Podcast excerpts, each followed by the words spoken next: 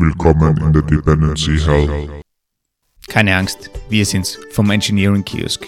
Und in dieser Episode beleuchten wir eine sicherheitsrelevante Schattenseite des Dependency Managements. Vermutlich kennt jeder LeftBird. Aber wie wurde denn Schadcode in NPM-Pakete überhaupt eingeschleust? Welche Motive stecken dahinter und wie können wir uns als Softwareentwickler und Firmen gegen solche Vorfälle eigentlich schützen? Aber bevor wir damit anfangen, widmen wir uns einem anderen sicherheitsrelevanten Thema, den Gefahren von Blubberwasser und Andys Vorliebe für Bademeister. Andi, gratuliere zu 10.000 Downloads. Wuhu! Hast du einen Sekt aufgemacht? Na, da bekomme ich mal Schädelweh. Kopfschmerzen heißt das. Aber du, du, du, du weißt schon, ne? Kennst du, ähm, kennst du den Film Die Bademeister? Ne. Das ist so ein, ein Ruhrpott-Film, verstehst du? Ja, eben, drum kenne ich den nicht. Da wird jemand, der unter Tage arbeitet, ich glaube aus Bochum oder Essen oder sowas, äh, der wird dann Bademeister und mit seinen Kumpels äh, wird er dann Bademeister auf Sylt. Kannst dir vorstellen, dass es da einen kleinen Kulturclash gibt, ja. Ist so ähnlich wie die Punks gerade auf Sylt mit dem 9-Euro-Ticket. Auf jeden Fall geht es dann natürlich auch, um, auch um, um Sekt und Champagner in irgendeiner Art und Weise, ja. Und da kommt der populäre Spruch her, Blubberwasser verdirbt den Charakter. Ah, den kenne ich natürlich.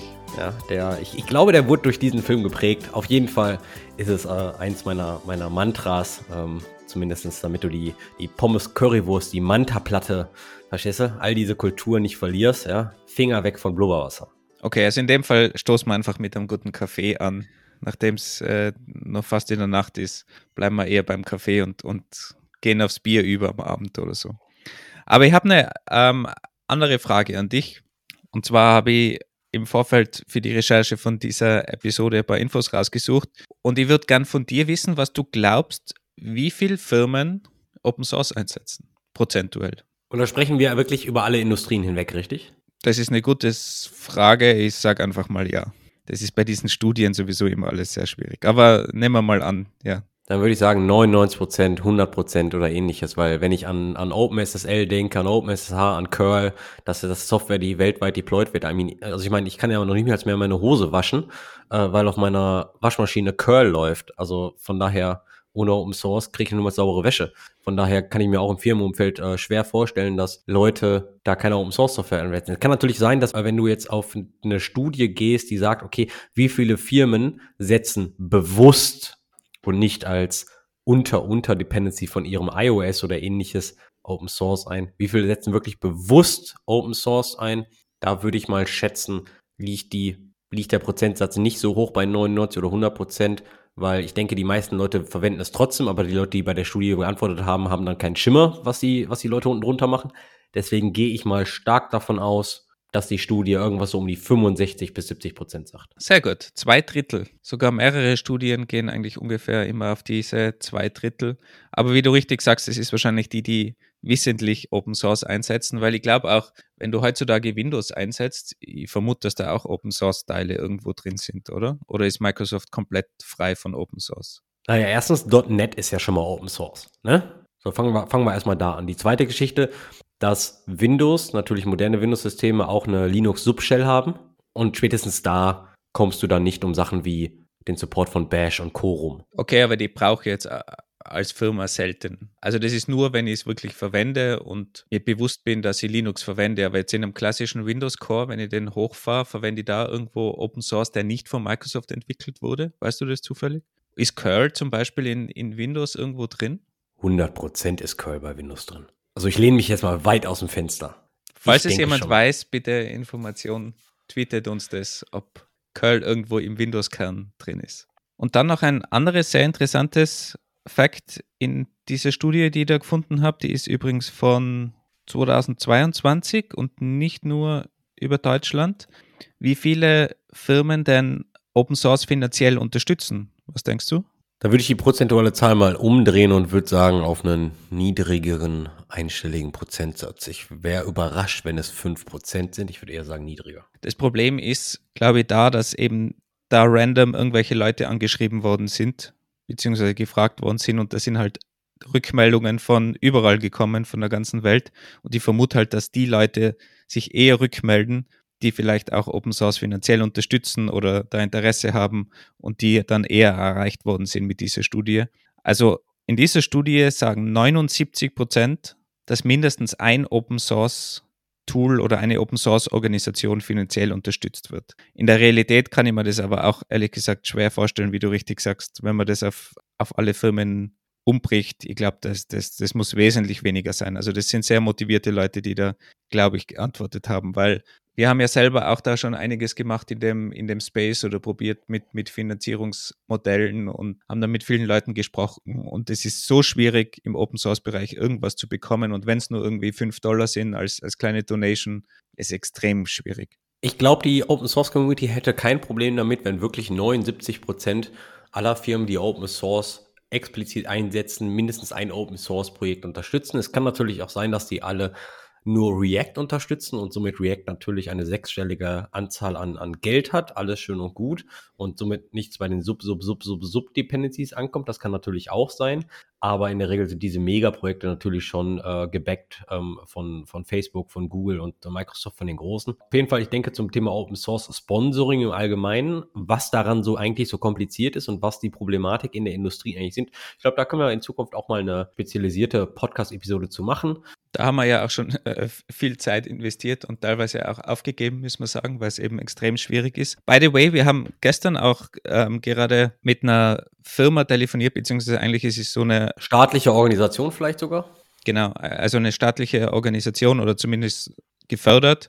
Und die fördern Open Source Entwicklung und das ist eigentlich ein super interessantes Modell. Wir haben uns das auch erklären lassen. Die vergeben Stipendien an Open Source Entwickler und man kann da ein Projekt einreichen und bekommt dann für sechs Monate 50.000 Euro bezahlt für ein Open Source Projekt, was man entwickeln kann, solange es im größeren Umkreis von Medienproduktion ist. Also das heißt von Fernsehen, Radio, Podcasts, Journalismus, auch die ganze technische Seite von der Erstellung von Content, kann auch Content Creator sein. Also es ist wirklich extrem breit gefasst, kann viel sein. Und die vergeben einige Stipendien pro Jahr. Was sie uns aber auch gestern gesagt haben, der aktuelle Einsendeschluss ist am 15. glaube ich war das.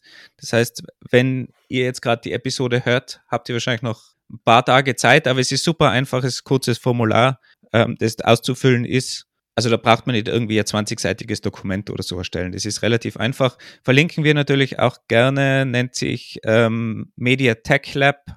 Also wer Interesse hat, mal da Fulltime dann natürlich wirklich sechs Monate an einem Open Source Projekt zu arbeiten, und sich da, da finanzieren zu lassen, schaut einfach mal rein, wir verlinken das, weil es ist sonst wirklich extrem schwierig, mit Open Source Geld zu machen oder halt einfach davon zu leben, womöglich.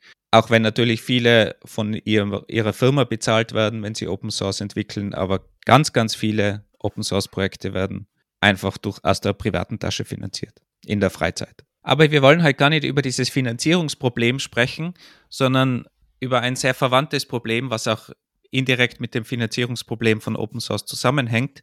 Und zwar geht es um Dependencies auf Open Source Libraries, die wir ja alle in irgendeiner Form haben und wie wir damit umgehen, weil die einfach auch ein großes Security-Risiko sein können. Mit Dependencies meinen wir jetzt nicht, was Windows oder Linux unten drunter einbindet, sondern eher um wirklich explizite Dependencies, die ihr in euren Softwareprojekten mit einbindet. In unserer heutigen Episode stürzen wir uns da auf, auf unsere Lieblingssprache JavaScript und primär auf das NPM-Ökosystem. Moment, seit wann? Normal sagst du immer, JavaScript ist keine Sprache. Jetzt ist es schon deine Lieblingssprache. Du, du entwickelst dich ja schnell weiter. Ich muss mir ja hier auch Freunde machen. Warum gerade JavaScript? All das, was wir hier besprechen, ist, lässt sich natürlich auch auf andere Sprachen übertragen. Ja? PHP mit Composer, Python mit Pip, oder auch auf klassische GitHub-Repositories, äh, wie sie zum Beispiel bei, oder Git-Repositories, wie sie zum Beispiel bei Go verwendet werden. Wir nutzen aber mal JavaScript und das NPM-Ökosystem einfach als äh, exemplarisches Beispiel, weil auf der einen Seite uns das ganze Ökosystem sehr viele recht gute und recht plakative Beispiele aus den letzten Jahren gibt, was da so schiefgegangen ist. Thema LeftPad, Thema Color und Faker Pakete. Vielleicht klingelt da was bei euch. Da besprechen wir gleich mal ein bisschen mehr zu. Aber primär darum, warum JavaScript ist relativ einfach. Viele JavaScript-Projekte haben eine sehr, sehr, sehr große Anzahl an Subdependencies. Und die Anzahl der Subdependencies ist im Vergleich zu anderen Programmiersprachen deutlich höher. Also ich kenne zum Beispiel kein PHP-Projekt, was über 100 Dependencies hat. Bei JavaScript ist das, glaube ich mal, schon eher ein deutlich kleineres Projekt, wenn man nur 100 Subdependencies hat. Wenn wir schon bei der Fragestunde sind heute, Andy, ich habe ja damals vor langer Zeit auch gemeinsam mit dir, wo wir eben probiert haben, dieses Open Source Finanzierungsproblem zu lösen, so einen Analyzer geschrieben, der die Dependencies analysiert, rekursiv. Ich habe da gerade mal ein Testprojekt von mir reingesteckt, also package.json. Und zwar wird da eigentlich nur Nuxt und äh, Axios verwendet für sowas wie curl im Prinzip, dass man HTTP-Requests gewrappt hat. Was glaubst du, nur Nuxt und Axios, wie viele Dependencies benötigt dieses Projekt? Aus dem Bauch heraus würde ich sagen 650. Du bist ziemlich knapp dran. Es sind 780 Runtime Dependencies und 521 Dev Dependencies.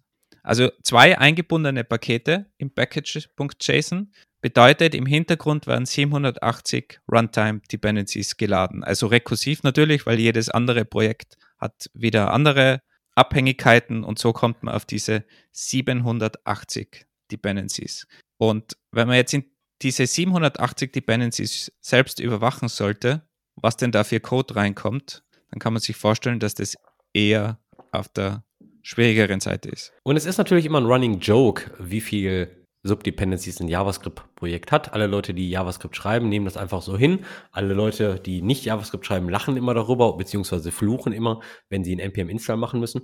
Aber habt ihr euch eigentlich schon mal gefragt, warum es denn im JavaScript-Ökosystem so ist, dass alle Pakete so klein sind und dann als logische Schlussfolgerung die Pakete oder die Applikationen immer und mehr Dependencies haben? Und da habe ich in letzter Zeit eine schöne Theorie von Nadia Ekbal gelesen. Nadia Ekbal ist die Autorin des Buchs Working in Public, The Making and Maintenance of Open Source Software. Und zwar hat äh, die Dame sich damit auseinandergesetzt und hat ähm, analysiert, wie Open Source Communities arbeiten. Und in dem Intro von dem Buch wird unter anderem gesagt, ja, Open Source hat das generelle Maintenance-Problem. Und zwar ist, sind die meisten Open Source Projekte immer nur von einer Person, maximal zwei maintained und das primär in der Freizeit. Das führt dazu, dass immer mehr Features und Co. natürlich ihren Weg in die Codebase finden und Pull Requests auch angenommen werden. Und Pull Request bedeutet eigentlich, der Wolfgang macht einen Pull Request an mein Open Source Projekt und führt, überführt seinen Code in meine Maintenance. Und ich als Projektmaintainer muss das dann maintainen. Das JavaScript-Ökosystem hat dann somit festgestellt, hey, pass mal auf, umso größer meine Codebase wird, umso schlechter kann dieses Projekt maintained werden, weil wie viel, wie viel Lines of Code kann ein Single Maintainer in der Freizeit denn maintain? Deswegen ist das JavaScript-Ökosystem meist dazu hingegangen und hat kleinere Funktionen gemacht und die, die, die Lines of Code wirklich pro Paket reduziert, um es deutlich maintainbarer zu machen. Das ist so die Theorie von Nadia Ekbal.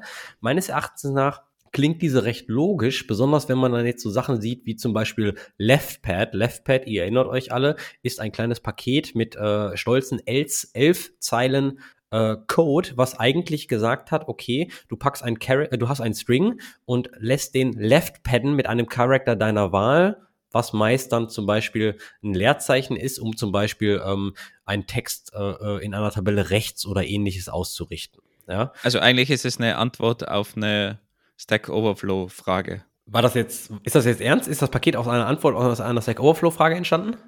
Na, aber es hat die gleiche Qualität wie Stack Overflow Antwort, oder? Ich gehe auf Stack Overflow, suche mir irgendwie, wie, kann ich LeftPad schnell implementieren und kopiere dann diese Vorschleife oder so.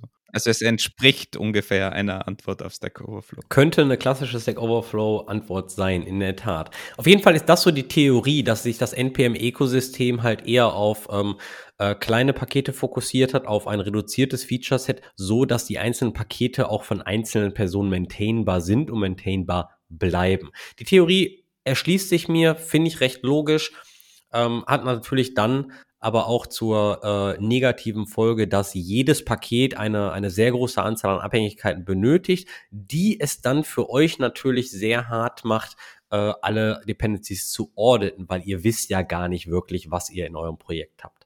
Und weil diese Audits so hart sind, ist das NPM-Ökosystem in irgendeiner Art und Weise prädestiniert für Angreifer beziehungsweise für Inzidenz. Und in den nächsten paar Minuten wollen wir eigentlich mal über verschiedene Arten von diesen Incidents bei NPM-Packages sprechen. Wir haben uns mal drei rausgesucht, drei verschiedene Arten von Inzidenz und die wollen wir einmal durchleuchten. Wolfgang, wenn du, wenn wir über NPM Package Inzidenz sprechen, was ist deine erste Antwort? Was kommt dir in den Sinn? Ja, natürlich wieder LeftPad. Darum ist ja LeftPad wahrscheinlich die, das bekannteste Paket schlechthin, weil es hat elf Zeilen Code und ich weiß nicht, wie viel Artikel über diese elf Zeilen Code schon geschrieben worden sind oder wie viele Leute darüber gesprochen haben, so wie wir es jetzt machen. Und bekannt ist es natürlich damals geworden durch einen Incident, weil dieses LeftPad-Paket, keine Ahnung mehr, in wie viel Codebases es drin war, aber Millionen, schätze ich mal. Und irgendwann ist es dann verschwunden. Das, was du wiedergegeben hast, das wird den meisten auch so im Kopf sein. Aber gehen wir mal, gehen wir mal in den, in den Fall LeftPad und was denn da wirklich passiert ist. Das ist nämlich ganz interessant. Und zwar hat sich die ganze Sache im März 2016 zugetragen. Ist also schon ein paar Jährchen her. In meinem Kopf, als ich es recherchiert habe, hatte ich irgendwie das Gefühl, das war letztes Jahr oder ähnliches. Naja, gut, vielleicht werden wir einfach nur älter. Auf jeden Fall, was ist passiert? Und zwar gibt es einen Entwickler, der nennt sich Aser Kochulu. Aser Kochulu ist der Autor von ungefähr 270 NPM-Packages. Eins dieser NPM-Pakete hatte den Namen Kik, K-I-K, also eigentlich wie dieser deutsche Discounter. Der Name Kik war also in der NPM-Registry auf Aser Kochulu registriert und irgendwann hat er eine E-Mail bekommen von einer Firma, die heißt ebenfalls Kik. Und zwar ist das Kik.com. Kik.com ist nicht der deutsche Billigdiscounter. Kik.com ist eine Messaging-App für iOS und Android. Und was diese Firma vorhatte, war ein eigenes NPM-Package zu publishen. Somit haben sie dem Autor eine E-Mail geschrieben, hey, ähm, wir sind diese Messaging-Firma und wir würden gerne ein eigenes NPM-Package publishen. Können wir den Namen haben? Können wir den Namen Kick auf der NPM-Registry haben? Der originale Autor sagt, pff, ach du, hör mal, ich baue ein Open-Source-Paket mit demselben Namen, somit gebe ich den Namen nicht ab. Ein bisschen hin und her, dann sagte der, der Mensch von dieser Firma, hey, kann ich, kann ich den Namen vielleicht abkaufen? Dann sagte der Autor, ja, für 30.000 Dollar und äh, fuck you. Die Firma hat sich danach an die Firma hinter MPM gewendet und hat gesagt, hey, pass mal auf, ähm, wir haben hier Kick, das ist hier äh, eine Trademark, ein registriertes Trademark und ich habe wirklich versucht mit dem originalen Autor äh, eine gute Lösung zu finden, hat aber irgendwie nicht funktioniert und sind auch ein paar Schimpfwörter geflogen. Ach so, lustigerweise, der ganze E-Mail-Verkehr ist öffentlich. Ähm, der ist äh, im Internet gepublished worden. Verlinken wir natürlich. Was hat NPM gemacht? Riesenfehler. NPM hat den Namen Kick von dem originalen Open Source Autor auf diese Mobiling Messaging Firma übertragen. Uh, böser Fehler. Großer Fehler. Weißt du, ob das rechtlich vielleicht nicht auch so ist, dass man das muss, wenn es ein Trademark ist? Keine Ahnung. Sehr gute Frage. Mich würde es aber irgendwie wundern, weil im Endeffekt ist das nur ein Name auf irgendeiner Plattform. Das bedeutet, nur weil ich einen Trade Trademark auf Andy Grunwald habe, heißt das ja nicht, dass ich den Twitter-Namen, dass ich Recht auf den Twitter-Namen habe, oder? Ich weiß, dass es bei Domains so ist, weil die Total-Tankstelle mal äh, rechtlichen Streit gewonnen hat für total.com, glaube ich. Ähm, aber ob das dann jetzt bei, bei Twitter-Namen oder NPM-Paketen so ist, weiß ich jetzt auch nicht. Aber ich glaube, das ist auch sehr, sehr schwierig zu sagen, weil die Rechtsprechung je nach Land anders ist, oder? Ja, wir sind auch, wir sind auch keine Patentanwälte, also oder, oder Namensanwälte, besser gesagt. Aber äh, es könnte durchaus sein, dass das, wenn man da Druck ausübt, dass das womöglich nötig ist. Aber okay, im Nachhinein hat sich auf jeden Fall herausgestellt, dass es keine so gute Idee war. Auf jeden Fall hat dann die Firma hinter NPM den Namen Kick auf die Mobile Messaging Firma übertragen. Das hat den originalen Open Source Autor so dermaßen angepisst und hat gesagt, hör mal, pass mal auf NPM. Das habe ich nicht von euch erwartet, weil der NPM CTO und dieser, dieser Aser, dieser Open Source Autor, die kannten sich persönlich, weil die leben beide in Kalifornien. Und dann sagt er, oh, wisst ihr was? Fickt euch alle. Ich ziehe all meine 270 Pakete von NPM runter, ja, weil so eine Scheiße lasse ich nicht mit mir machen. Und eins dieser 270 Pakete war LeftPad. Das bedeutet, der originale Open Source Autor ist hingegangen, hat 270 Pakete aus der NPM Registry unpublished, das ist der offizielle Term, um etwas äh, wieder runterzunehmen.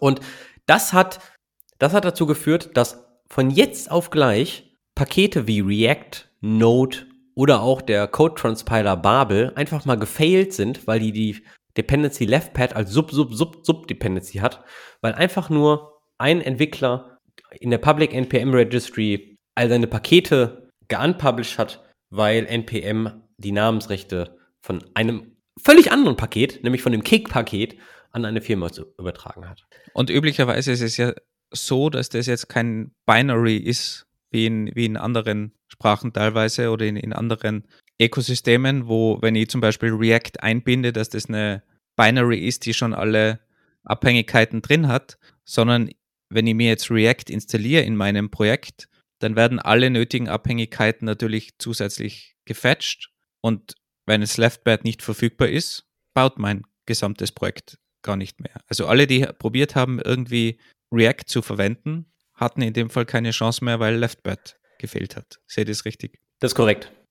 Natürlich hat das ganze Internet, Internet da aufgeschrien und äh, was ist da los? Und der originale Open Source Autor hat dann natürlich auch eine Stellungnahme zugegeben, hat gesagt, hör mal, pass mal auf, die ähm, Situation mit meinem Kick-Paket hat mir einfach gezeigt, dass NPM, das Ökosystem beziehungsweise die Firma beziehungsweise die Registry, someone's private land ist, wo Corporates, also Firmen, mehr Power als die einzelnen Leute haben.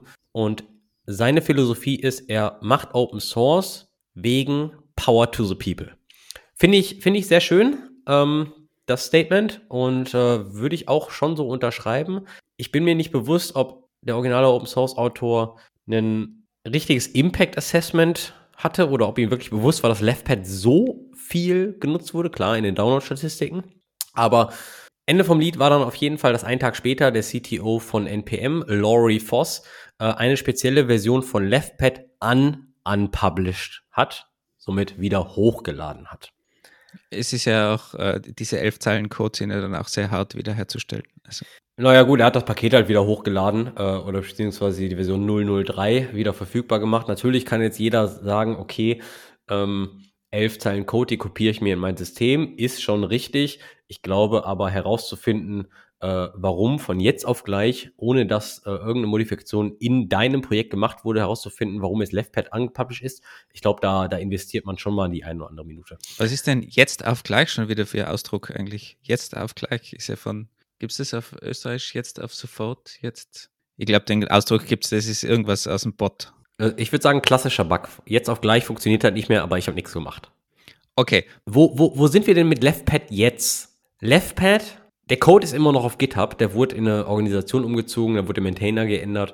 Aber LeftPad selber ist offiziell deprecated, weil die JavaScript Standard Library jetzt eine Funktion hat, die nennt sich PadStart, die auf dem String-Datentyp arbeiten kann und die replaced eigentlich LeftPad. Also, falls ihr noch LeftPad in eurem Projekt habt, schmeißt es raus, ihr könnt das durch string.padstart ersetzen. Aber das war jetzt ein eigentlich noch positives Beispiel, weil das war ja nur, unter Anführungszeichen nur, dass ich nicht mehr compilen kann und mein Projekt gerade nicht mehr baubar ist.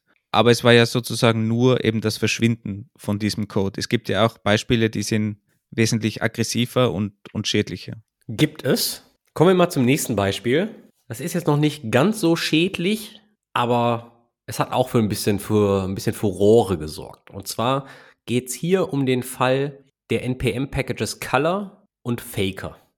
Color selbst ist ein Paket, um Texte farblich zu machen und Faker ist ein Paket, um Fake-Daten für Tests und ähnliches zu erzeugen. Und diese, dieser Incident, der war Anfang diesen Jahres, Januar, 4. Januar 2022, also relativ frisch. Was ist passiert? Und zwar hat der Autor dieser beiden Pakete einen sogenannten Bug gefixt. Und zwar hat er es ein Zalgo-Bug genannt. Ein Zalgo-Bug ist ein Bug, wo bestimmte Non-ASCII-Charakter ausgegeben werden und so ein bisschen glitchy rüberkommen. Glitchy in diesem Kontext meint, dass die Buchstaben überlappen und ähnliches. Ja? Und wenn man das im Kontext von, ich mach mal einen Text farblich sieht, dann macht das auch ein bisschen Sinn. Der, der GitHub PR war halt also, okay, fix Salgo-Bug. Was aber da gemacht wurde in diesem, in diesem Pull Request, er hat eine For Loop oder eine, eine Endlosschleife eingebaut, die konstant Liberty, Liberty, Liberty ausgibt mit einer ASCII-Zeichnung von Uncle Sam und der amerikanischen Flagge. Das war aber dann von, von, von dem Autor selbst oder von jemandem, der einen Pull Request gesendet hat? Das war von dem Autor selbst. Der Autor dieser beiden Pakete, die sehr, sehr viel genutzt werden, die haben auch eine sehr, sehr große Verbreitung, er ist, ist ich nenne es mal steil gegangen und hat den Code seiner eigenen Pakete modifiziert und hat diese sogenannten Seiteneffekte, und zwar äh, Console Locks in dieser Hinsicht, eingeführt. Die große Frage ist, warum hat er das gemacht? Und zwar hat er circa ein halbes Jahr davor schon davor gewarnt. Und zwar war er mega, mega angepisst und ich schätze jetzt einfach mal, er war ein Er. Er war mega, mega angepisst, dass sehr, sehr große Firmen, sogenannte Mega-Corporations und kommerzielle Konsumenten von Open-Source-Projekten sich so auf Open Source Maintainer stürzen und immer sehr, sehr viel erwarten, fix doch mal bitte diesen Bug, äh, äh, gib mir doch mal bitte Feedback, ohne einen Single Penny an die Entwickler zurückzugeben oder irgendwas für die Community zu tun. Und da hat er gesagt, hör mal, pass mal auf, ihr, ihr nutzt jetzt hier mein, mein Color-Projekt und ihr nutzt hier mein Faker-Projekt. Ihr könnt mir auch eine, eine sechsstellige Summe an Gehalt zahlen. Und das hat ihn so heftig angepisst, dass er irgendwann äh, die Reißleine gezogen hat. Wisst ihr was, fickt euch alle. Ich zeige euch jetzt mal, ähm, was hier die Power ist und hat somit den Code von Color und Faker modifiziert mit dieser Endlosschleife, mit diesem Output, mit diesem Rubbish Code. Also es bedeutet, falls ihr dann irgendwie mit npm Install gemacht habt, dann habt ihr alles gesehen, wie einfach nur Müll auf eurem CLI ausgegeben wurde und npm Install wurde halt nie fertig, weil da halt einfach nur konstant irgendwelcher Textmüll äh, und natürlich Liberty, Liberty, Liberty und ein ASCII, eine ASCII-Zeichnung von Uncle Sam und der amerikanischen Flagge ausgegeben wurde. Was immer noch besser ist, als was mit Node IPC damals passiert ist, wo der Autor den Code so modifiziert hat, dass wirklich Dateien, in dem Fall politisch motiviert, gelöscht worden sind, und zwar nur auf Computern in Russland und in Weißrussland als politische Aktion. Und dieses Ding hat wirklich ein rekursives Delete aufgerufen und ist einfach von dem aktuellen Pfad nach oben gegangen und hat einfach alles, alles gelöscht und durch Herzchen ersetzt. Ist natürlich eine andere Hausnummer, stimmt schon. Der Fall von Color und Faker hat aber auch ein paar größere Pakete betroffen, wie zum Beispiel das Amazons Cloud Developer Kit, AWS CDK, oder aber auch die populäre Test-Library von Facebook Jest. Somit könnt ihr euch natürlich vorstellen, dass das einen riesen Aufschrei gegeben hat. Und da sieht man schon, wie viel Einfluss eigentlich eine einzelne Person haben kann. Und in dem Fall sind es ja die Autoren, die im Normalfall eigentlich positiv gestimmt sind und darum haben sie auch Open Source entwickelt. Aber auch da gibt es natürlich solche Problemfälle. Aber, aber, es gibt natürlich auch das Sicherheitsrisiko, dass solche Libraries irgendwie gehackt werden, zum Beispiel, oder in einer anderen Form irgendwie Schad Code eingeschleust wird und dann bekommt es der Autor oder der Maintainer gar nicht mal mit. Das stimmt. Und so kommen wir zum dritten und letzten konkreten Fall, den wir heute mal besprechen. Und zwar geht es hier um eine sogenannte Attacke von NPM-Paketen, die nennt sich Typo-Squatting. Typo wie Vertipper. Und zwar geht es um das sogenannte Paket Cross-Env für Cross-Environment. Was hier passiert ist, es gibt ein populäres Paket, das nennt sich Cross-Env. Super viele Pakete haben das eingeführt, hat etwas mit Environment-Variablen zu tun. Was jetzt jemand gemacht hat, jemand hat den Namen CrossEnv ohne Minus als Paket registriert. Das bedeutet, wir haben zwei Pakete, die einen fast identischen Namen haben, die sich nur um einen Bindestrich zwischen Cross und Env unterscheiden. Und jetzt, jetzt, jetzt kommt das Faszinierende. Das originale Paket hat einen Bindestrich im Namen. Das fehlerhafte oder kompromittierte Paket hat keinen Bindestrich ist also von einem, von einem Hacker, von einem Attacker oder ähnliches. Das kompromittierte Paket hat das originale Paket als Subdependency, und das ist ja schon dreist, oder? Und hat als npm Post Install Script eine Aktion, die sagt, lese bitte alle Environment-Variablen aus und sende beim Post-Install des Pakets alle Environment-Variablen an den Server vom Hacker. Das heißt, wenn ich das irgendwo auf meinem Server laufen lasse, gerade heutzutage, wo alle Passwörter oder Keys jetzt, keine Ahnung, in Docker zum Beispiel über die Environment-Variablen gesteuert werden, dann sendet er alle meine Passwörter und Keys an diesen Server. Richtig. Und da wir natürlich alle ähm, schön alles über Environment-Variablen steuern, weil wir machen ja alles mit äh, 12-Factor-Apps, alles schön containerisiert und so weiter, sind mit hoher Wahrscheinlichkeit, wie du richtig sagst, GitHub-Tokens, Passwörter, Datenbankzugänge und, und, und da drin. Und dadurch das Originalpaket eingebunden wurde, funktioniert aber trotzdem alles, oder? Richtig? Genau, ihr merkt das gar nicht. Nur beim npm Install wird einmal kurz diese Prozedur von lese alle Variablen und machen machen Curl-Request an einen externen Server mit den ganzen Variablen, den ganzen Environment-Variablen. Ihr merkt gar nicht, was da los ist. Wobei, wenn es nur bei npm install passiert, dann passiert es nur auf meinem Rechner, wo ich das Ganze baue, oder? Im, im Live-Betrieb wird es dann nicht mehr gesendet. Das ist korrekt. Aber wir wissen auch alle, dass es sehr viele Firmen gibt, die immer noch ihre Deployment- und Produktionspakete auf den Kisten selbst bauen. Ja, oder unter Umständen einfach die, die Buzzwörter schon in der Dev-Environment drin haben oder, oder die gleichen Keys. Das gibt es ja durchaus, ja. Auch wenn, wenn du sagst, okay, ja, durch ordentliches Secret Management, durch ordentliche Trennung von Environments, Dev Stage, Production, durch ordentliche Deployment-Prozesse kann man die Attack Surface, die Attack-Oberfläche deutlich mindern, das ist korrekt. Wobei in dem Fall ja, äh, der hätte das auch senden können, wenn einmal die Library geladen wird. In Node zum Beispiel. Also das wäre ja auch, auch kein Problem. Also das war in dem Fall vielleicht glücklicher Zufall oder weniger professionell gemacht oder vielleicht, dass man es weniger schnell entdeckt. Aber im Prinzip hätte das auch die Produktivvariablen betreffen können. Wolfgang, wo kommt das ganze böse Blut her? Ja, man muss ja den Gegner kennen, um Sachen zu verhindern. Ich glaube, wir haben gerade den Autor von dem nächsten Typo-Squatting-Paket kennengelernt. Wie, wie, wie dem auch sei. Das ist jetzt mal wirklich eine, ein Inzident einer Attacke, die mit bösem Blut begangen wurde, ähm, wohingegen natürlich bei äh, Color und Faker oder bei LeftPad ja, ich will nicht sagen, eine politische Motivation dahinter steckt, aber schon in irgendeiner Art und Weise schon so ein, so ein Open Source, rechte Gedanke. Das ist, äh, glaube ich, eine andere Kategorie, jetzt unabhängig davon, ob das jetzt richtig war oder nicht, ähm, weil man als Open Source Entwickler oder generell als Entwickler natürlich schon eine gewisse Verantwortung hat. Dieses Typo Squatting wird ja auch ganz oft verwendet, wenn Firmen private Libraries haben, die sie selbst schreiben und durch irgendeinen Hackerangriff oder Daten, die nach außen gelangen, findet man irgendwie heraus, wie diese internen Pakete heißen und man publisht dann ganz normal in NPM Public-Pakete, die gleich heißen. Und wenn dann irgendwo was in der Konfiguration nicht stimmt beim Bauen, dann kann es sehr leicht sein, dass die Public-Pakete die privaten Pakete überschreiben. Und dann hat man plötzlich irgendeinen fremden Schadcode auf seiner Maschine und man führt den vor allem aus. Also auch wenn das nur in der Dev-Umgebung ist, man führt plötzlich Schadcode aus. Und das ist natürlich ein ganz klassisches Problem, das man auf jeden Fall verhindern sollte, weil auch wenn das nur in der Dev-Environment ist, gibt man da trotzdem extrem viele Informationen nach draußen und das hilft halt dann vor allem Hackern, um dann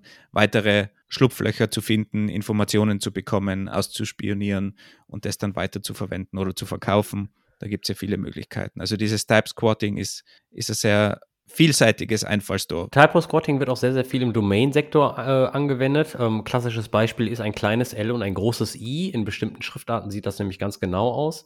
Ähm, da müsst ihr auch ein bisschen aufpassen.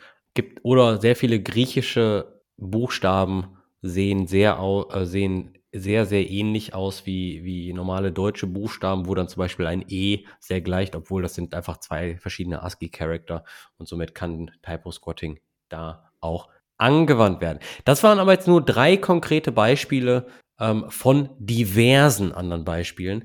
Wolfgang, welche, welche Arten, welche Pattern von Incidents, welche anderen Methoden gibt es denn noch? Wir haben jetzt, wir haben jetzt drei Stück besprochen und zwar einmal ähm, Code geändert durch den Owner, sei es ähm, politisch motiviert, wie zum Beispiel Color und Faker. Wir haben einmal äh, das Unpublishing von oder das Löschen von Paketen angesprochen, wie zum Beispiel in dem Falle von LeftPad. Und wir haben einmal äh, Typo-Squatting angesprochen. Was, was gibt es noch für, für Fälle? Also ganz grundsätzlich ist es ja immer das Gleiche. Es wird irgendwie ein Schadcode oder böser Code oder falscher Code eingeschleust. Und die Frage ist eben, welche Möglichkeiten gibt es, um das einzuschleusen. Eine sehr ähnliche Variante zu dem von LeftBad besprochenen Beispiel, wo der Owner eben aus politischen Gründen zum Beispiel etwas ändert, ändert oder Schadcode einschleust, ist auch der Wechsel von, von Maintainern. Das heißt, ganz oft suchen Open Source Projekte neue Maintainer oder nehmen Leute mit rein, zum Beispiel, dass die auch Maintainern äh, werden. Wie du ja richtig gesagt hast, es kommen da extrem viele Pull-Requests, neue Features, das Projekt wächst und man braucht mehr Leute, um das einfach zu verwalten. Und dann gibt es vielleicht irgendwelche Maintainer, die stellen sich im ersten Moment als, als sehr gut dar, machen ein paar Pull-Requests, helfen und kommen dann mit rein. Aber es ist natürlich wie überall, auch wenn du neue Mitarbeiterinnen oder so anstellst in deiner Firma, du weißt natürlich erst nach einer Zeit, wie die drauf sind und die können sich natürlich dann vielleicht als Hacker am Ende entpuppen und als Maintainer irgendwie Schadcode eingeschleust haben. Oder man übergibt das Projekt komplett an den neuen Maintainer zum Beispiel. Und dann stellt sich heraus, nach einer gewissen Zeit, okay, dieser Maintainer hat böses Blut in den Adern und probiert eben da seine Stellung, seinen Machteinfluss zu missbrauchen. Also auch da wieder selbes Problem, Schadcode, der eingeschleust wird, aber über einen anderen Weg, über einen neuen Maintainer. Und für dich als normaler Entwickler ist es ja meistens gar nicht transparent. Du kennst ja nicht von diesen, wie erwähnt, 780 Dependencies, die, die Maintainer, ob sich da irgendwas geändert hat. Also da hat man null Einblick, da muss man eigentlich fast drauf vertrauen. Genauso ähnlich sieht es bei Subdependencies aus. Ich hatte gerade gesagt, oder ich hatte in der Einleitung gesagt, dass die meisten NPM-Pakete eine, einen, einen kleinen Fokus haben auf ein reduziertes Feature-Set, damit, der, damit die Codebasis maintainbar bleibt von einer Person. Und das führt natürlich dazu, dass auch Libraries sich auf andere Libraries stützen als Dependencies, um Funktionalitäten nicht selber schreiben zu müssen. Das bedeutet natürlich auch, wenn ihr einfach mal eine Library hochzieht, könnte es natürlich sein, dass durch eine neue Version in einer Sub- oder Subdependency neuer Schadcode mit reinkommt. Natürlich könnt ihr immer alles auditen und, und immer jeden Commit von einem anderen Maintainer überprüfen, aber im Endeffekt verlasst ihr euch natürlich auf eine Dependency und ihr holt euch diese natürlich rein, damit ihr diese Arbeit nicht doppelt tun müsst. Und wenn ihr jetzt alles kontrolliert, könnt ihr machen, aber dann ist wirklich die Frage, ob ihr dann nicht den Code äh, äh, selber schreiben solltet. Was natürlich auch noch passieren kann, ist, dass einfach der Account von dem Maintainer gehackt wird. Da probiert natürlich jetzt GitHub einiges, dass man Two-Factor Authentication äh, dabei hat und das nicht mehr so einfach möglich ist, weil gerade wenn das irgendwie ein sehr großer Account ist oder ein sehr bekannter Account, der irgendwie viele Libraries hat oder sehr wichtige Libraries hat, dann ist es natürlich auch ein Angriffsziel für viele Hacker, weil die dadurch wieder dann Code einschleusen könnten in extrem viele Firmen und das natürlich dann auch dementsprechend der große Punkt ist. Da kann man mittlerweile mehr auf GitHub und Co. vertrauen, weil die einfach auch probieren, da möglichst die Dinge abzusichern, weil es ja auch in deren Interesse ist. Genau, und da sind wir im Bereich ähm, Social Hijacking und Social Engineering. Da muss man ganz aufpassen. Wenn ein, jetzt mal angenommen, der Wolfgang hat ein NPM-Package, das hostet er auf GitHub und publisht das in die NPM-Registry. Wenn ich Wolfgangs NPM-Account übernehme, heißt das, ich bin in der Lage, eine existierende Paketversion in der NPM-Registry mit meinem Schadcode zu überschreiben, ohne das dahinterliegende Git-Repository zu modifizieren. Das bedeutet, ihr kriegt es eigentlich gar nicht mit, dass und auch Wolfgang kriegt es nicht mit, dass in seinem Paket Schadcode drin ist, weil das originale Git-Repo wurde ja gar nicht modifiziert. Und das ist eine sehr gefährliche Geschichte. Wobei mittlerweile NPM ja mit GitHub zusammenhängt, oder meines Wissens? NPM wurde von GitHub gekauft. Und damit auch höchstwahrscheinlich das derselbe Account ist. Also wenn mein GitHub-Account gehackt wurde, dann ist das dasselbe wie NPM. Also die Authentifizierung läuft wahrscheinlich über GitHub. Das ist jetzt gerade eine sehr gute Frage. Ob das bereits migriert wurde, zusammengeführt wurde, weiß ich gerade nicht, weil du kannst dir vorstellen, ich bin jetzt nicht der große Autor von sehr vielen NPM-Paketen, weil JavaScript einfach. Deine Sprache ist, das, das wissen wir ja schon. Als letzte, als letzte Art von Incident hätte ich, hätte ich noch eine Sache, die sehr viel die Firmen betrifft. Und zwar geht es nämlich um die NPM-Registry selbst. Viele Firmen haben private NPM-Pakete, die sie nicht Open Source machen wollen, wie zum Beispiel irgendwelche Banken, die dann gegebenenfalls proprietären Code haben. Da kann es natürlich sein, weil die Barriere so niedrig ist, ein neues NPM-Paket zu veröffentlichen. Das ist unter anderem auch ein Grund, warum es so viele NPM-Pakete gibt, weil die Barriere so niedrig ist. Jeder kann durch NPM Publish und dann einen Namen ein neues Paket in die Welt setzen, in die Public Registry setzen. Das kann natürlich auch dazu führen, dass proprietärer Firmencode ganz einfach in die falsche Registry gepusht wird. Oder wenn man da mal vergisst, einfach dieses Private, Private True zu setzen in der Definition, dann kann es sehr schnell gehen, dass irgendwo plötzlich dieser eigentliche private Code, der für niemanden bestimmt ist, plötzlich in der Öffentlichkeit landet. Und dann natürlich wieder verwendet werden kann, um vielleicht Informationen zu bekommen über das Naming, über andere Pakete. Dann kann man eben wieder diese Paketnamen verwenden, um eigene Pakete zu erstellen und in der Hoffnung, dass die dann überschrieben werden und so weiter. Und dann hat die Firma natürlich äh, die Kacke am Dampfen. Ne? Ähm, in der Regel ist schon ein paar Mal passiert, dass zum Beispiel eine populäre Bank ein privates Reposit, äh, ein privates Paket in die Public NPM Registry gepusht hat. Und dann geht's natürlich äh, an sogenannte DMCA Takedowns das ist nach dem amerikanischen Recht eigentlich so ein Brief, hey, pass mal auf, äh, ich habe die Rechte an diesem Paket, bitte nimm das runter. Ähm, GitHub macht alle DMCA Takedown Notices öffentlich in einem Repository und da könnt ihr zum Beispiel gucken, wer welche Anfrage stellt, um welches GitHub Repository sperren zu lassen. So auch geschehen, ich glaube, mit YouTube Downloader vor äh, nicht allzu langer Zeit. Genau, also falls das euch passiert, ihr könnt zusehen, dass das Paket wieder runtergenommen wird. Ihr könnt natürlich nicht verhindern, dass das Paket nicht schon 10 Millionen Mal runtergeladen hat. Jetzt haben wir natürlich über diverse Patterns von Incidents gesprochen. Lass uns mal bitte darüber sprechen, was wir als einzelne Entwickler oder wir als Firmen denn eigentlich dagegen tun können, beziehungsweise wie können wir uns selbst vor diesen Arten von Incidents schützen. Bleiben wir vielleicht gleich bei dem erwähnten Problem, dass der Private Code überschrieben wird, wenn ihr jetzt ein, ein Private, wenn ihr eine, pri eine private Library zum Beispiel verwende. Also da gibt es in NPM mittlerweile diese Scopes, die mit diesem Add, das haben vielleicht viele schon gesehen, dass man da Add und dann den, den Scope, den Firmennamen zum Beispiel verwendet, dann ist es schon wesentlich schwieriger, weil das dann wirklich klar ist, zu, zu welcher Firma das gehört. Man kann das dann auch zu gewissen User-Accounts pinnen, dass das nicht jeder überschreiben darf, diesen, diesen Scope. Dann kann gar niemand in diesem Scope irgendwelche Pakete publishen. Wenn man NPM Enterprise verwendet, also einen lokalen Proxy zum Beispiel, dann kann man das dementsprechend auch sagen, welche Scopes überhaupt erlaubt sind, privat, public und so weiter. Also da kann man viel konfigurieren, muss natürlich auch richtig konfigurieren, ganz klar. Aber mit dem kann man dann schon, schon viel abblocken. Und das ist halt auch ganz klassisch wichtig, wenn man sich irgendwie so einen NPM Enterprise oder, oder einen Proxy reinholt, dass man den eben nicht nur blind installiert, sondern halt sich auch wirklich überlegt, okay, welche Sicherheitsmaßnahmen muss ich da setzen, können wir gern auch an Artikel verlinken, damit man eben diese Grundkonfiguration richtig macht, um da kein zusätzliches Einfallstor aufzumachen. Was wir auch schon angesprochen haben, ist, was GitHub natürlich macht. Also da brauchen wir gar nichts als Developer machen. Die probieren natürlich das Ganze zu verbessern, die, dass, dass keine Accounts high gecheckt werden. Die prüfen auch teilweise auf Shardcode, wobei das natürlich extrem schwierig ist, aber sie sagen, sie probieren das natürlich auch. Also da wird schon auf, auf vielen Fronten gekämpft. Aber natürlich die Frage ist, was wir auf unserer Seite machen können als Developer. Und um ehrlich zu sein, wir sind da ziemlich eingeschränkt, weil wenn du 780 Dependencies zum Beispiel hast, Runtime Dependencies, du kannst nicht in den Code schauen, du kannst nicht da ständig alle Änderungen durchchecken. Was hat sich denn in der achten rekursiven Ebene wirklich geändert? Aber was man natürlich schon machen kann, ist, man kann die direkten Dependencies überwachen, zumindest. Was wurde dort geändert? in Changelog reinschauen, das wirklich sauber durchtesten, dann kann man vielleicht einmal gewisse Sachen verhindern oder zumindest frühzeitig erkennen.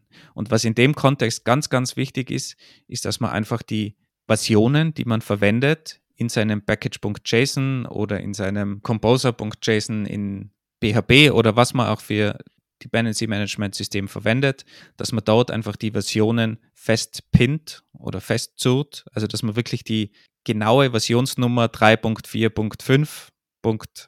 Alpha oder 0.0.0.1 bei Undesign Static Site Generator, die er verwendet, die irgendwie in der Pre-Pre-Alpha vorkommen, dass man die einfach festzurrt, weil man ja nie weiß, was für Changes kommen und was die mit sich bringen. Das ist auf der einen Seite natürlich sollte man das allgemein machen als Entwickler, weil man einfach auch mit, mit Änderungen, Breaking Changes unter Umständen Probleme hat.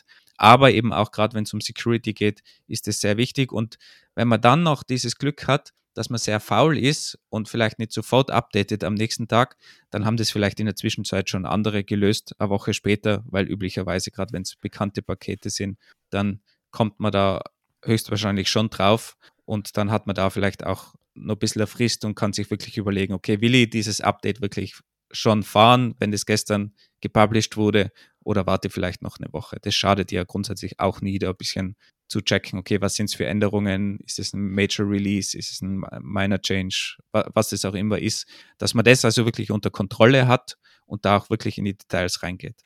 Version bis auf die letzte Ziffer festzurren ist eine gute Sache, hat den riesen Vorteil, dass ihr euch sicher sein könnt, dass von heute auf morgen euer C Nightly CI-Bild nicht failt, weil irgendein Regression in der äh, letzten Version, äh, in der meiner Version irgendwie mit reinkommt, weil ziemlich viele Leute machen sowas wie 1.0. Sternchen und somit habt, seid ihr aktuell auf der Version 1.0.2 und beim nächsten npm Install seid ihr automatisch auf 1.0.3. Da kann natürlich auch sehr viel kaputt gehen.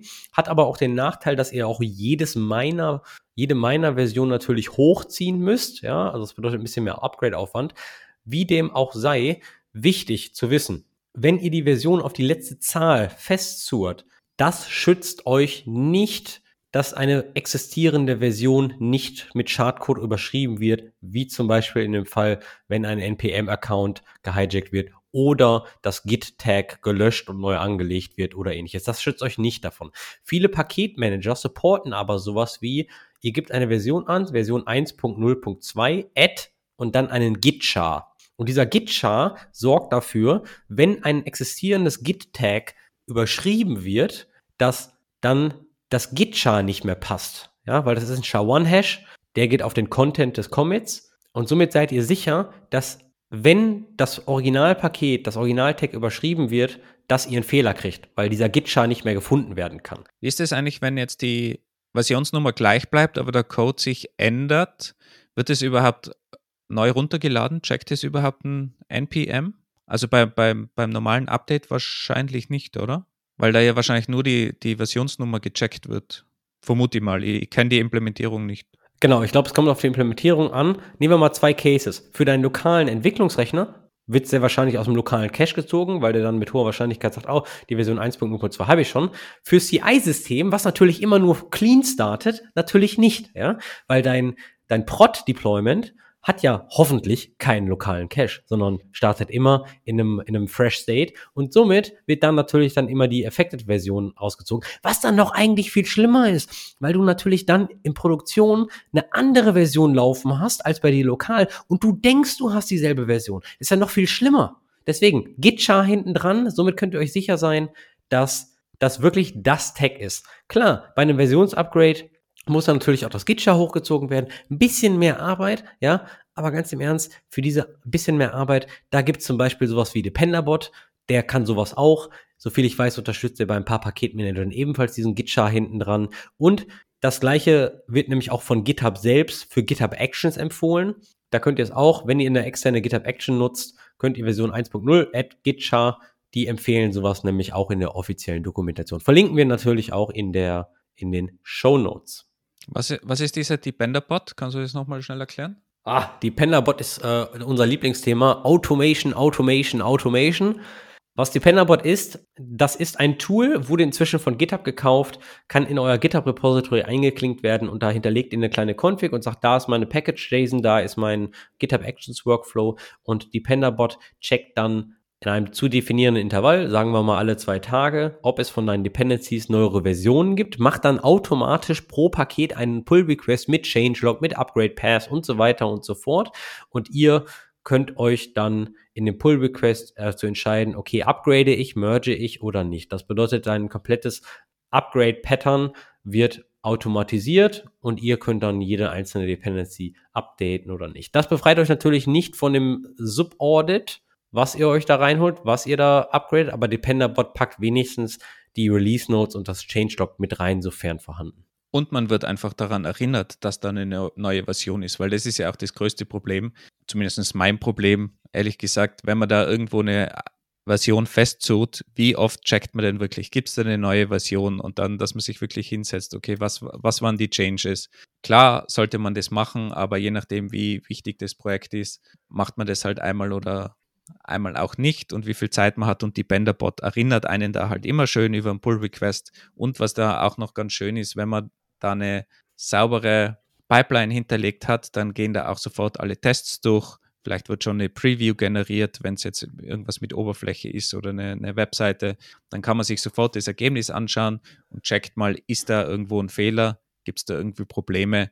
oder ist es einfach eine kleine Änderung, die ich sofort durchwinken kann? Eine Sache muss man dennoch sagen, upgradet nicht nur immer nur das Upgradet wegen, springt nicht immer sofort auf die neueste Major-Version. Auch diese Entwickler können Bugs produzieren, die können euch auch hinten drauf fallen. Vielleicht wartet ihr mal bei großen Changes ein bisschen auf die, auf ein paar meiner Versionen, bis die ersten Kinderkrankheiten raus sind. Ähm, ab und zu ist es auch völlig okay, auf einer älteren Version stabil ähm, ähm, zu bleiben. Man muss nicht immer komplett immer dem neuesten Scheiß hinterherlaufen. Wenn ihr natürlich in irgendeiner Art und Weise ähm, Deprecation Notices kriegt oder oder die ganze Sache einfach nicht mehr maintained wird, dann solltet ihr natürlich gucken, dass ihr schon auf, auf, auf aktuellere Software äh, geht. Ich sag nicht, lasst eure Software veralten, sondern ich sag. Doch, doch, doch, du, du hast es genau gesagt. Und ich werde es in Zukunft auch als Argument bringen. Andy hat mir gesagt, macht keine Updates. Da kann ich mir mal zurücklehnen und nur, wenn es wirklich problematisch wird, mache ich. Das stimmt nicht. Ich sag nur, neuer ist nicht immer besser. Ja, es ein bisschen mit der Balance äh, betrachten. Dieser, der Fachterm ähm, nennt sich Version Drift. Da könnt ihr mal nach googeln. Version Drift besagt aus, wie weit eure Dependencies von den letzten Updates wegdriften. Und das ist auch eine Code-Metrik, ähnlich wie die NPARS-Komplexität oder die zyklomatische Komplexität, die ihr natürlich auch äh, mal monitoren könnt. Es gibt natürlich natürlich noch ein paar andere Thematiken wie äh, ja äh, Container-Scanning, Security-Scanning, ähm, dass ihr vielleicht mal irgendwie einen Bot in euer Slack holt, der auf aktuelle Sicherheitsissues, CVEs und ähnliches euch informiert. Ihr könnt natürlich auch so äh, etwas teurere Lösungen wie GitHub Security und CodeQL anwenden. Also in dem Spektrum in dem Sektor gibt es unglaublich viel, was ihr machen könnt. Dennoch ein paar Low-Hanging Fruits, ähm, Account Security, Zwei-Factor-Authentification bei NPM, Paketversionen festzurren, lokale Repository Mirrors ähm, in eurem Firmennetzwerk zu haben, um zum Beispiel euch vor äh, Package Deletion und Package Unpublishing zu schützen NPM-Scopes mit dem Add oder vielleicht ein bisschen die Upgrades ein bisschen automatisieren. Macht euch das Leben leichter, hilft euch nicht wirklich bei Security, aber äh, hilft euch ein bisschen mehr Awareness zu kriegen, was, wann ihr wie wo geupdatet habt, mit natürlich der schnellen Option des Git Revert und Commit Reverting und dem Rollback. Und natürlich ganz allgemein, was immer eine gute Möglichkeit ist, bevor man eine Dependency einbindet, wirklich checken, braucht man die Dependency? Kann ich vielleicht nur den Code kopieren, wenn es elf Zeilen sind. Dann fällt mir nämlich die, die Maintenance weg von, von der Dependency. Und dann, wenn ich auswähle, okay, ich brauche diese Library unbedingt, ist es eine gute Library? Wie viele Maintainer sind dahinter? Wie viele Nutzer gibt es? Weil dann kommt man auch früher drauf, wenn irgendwo ein Problem ist. Natürlich, wenn eine Million andere User auch diese Library verwenden und dementsprechend einfach auf Qualität achten und nicht einfach blind okay, diese Library macht, was ich brauche, blind einbinden und nicht mehr darüber nachdenken. Einfach sinnvoll Libraries einbinden mit Bedacht und dann hat man normalerweise, wenn man eine höhere Qualität einbindet, auch weniger Sicherheitsprobleme, klarerweise. Deswegen bin ich auch ein Riesenfan von Go, von Golang, von der Sprache, die damals von Google äh, erfunden wurde. Die sind sehr auf Pragmatismus aus und die sind genau sehr, sehr bedacht, was neue Dependencies angeht. Und die sagen auch, okay, wenn eine Library haben möchtest, wie viel Code brauchst du denn wirklich? Reicht, ist das nicht okay, wenn du einfach nur die 100 Zeilen eben rüber kopierst in dein eigenes Modul? Hat natürlich dann natürlich auch ein paar andere äh, äh Nachteile, dass du dann 100% verantwortlich bist für diese 100 Zeilen Maintenance, aber machen wir uns nichts vor, wenn du eine externe Dependency reinholst in deine Software, bist du ja für die Software so oder so verantwortlich. Also äh, von daher befreit sich das nicht, aber ich finde das ist auf jeden Fall äh, ein anderes Mindset als äh, das JavaScript-Ökosystem, was in der Regel sagt, oh, da hinten gibt es eine Library, ich benutze aber nur eine Funktion, äh, dann hole ich mir aber die ganze Library. Das generalisiere ich natürlich, weil es gibt, glaube ich, auch ähm, die eine oder andere Firma, die sehr, sehr bedacht äh, damit umgeht mit externen Libraries und äh, guckt sich ganz genau an, was ich mir da reinhole, weil Fehler suchen ist natürlich auch immer tricky später. Aber deswegen mag ich auf jeden Fall die, den Pragmatismus von Go. Ja, wir sind ja schon gewöhnt, dass du ganze Gruppen beleidigst, sei es Deutsche oder in dem Fall wieder JavaScript-Entwickler. Ist vollkommen okay. Wir freuen uns auf die ganzen Tweets, die wir dann als Antwort bekommen. Ich bin, ich bin, ich bin, ich bin immer ein Freund von einem gesunden Streit, von einem gesunden Konflikt, ja. Wir können, wir können gerne über alles diskutieren, solange wir auf objektiv, auf objektiver Ebene bleiben und, und nicht persönlich werden und wirklich auf, auf den, auf den, ja, vielleicht sogar auf den Fakten basiert.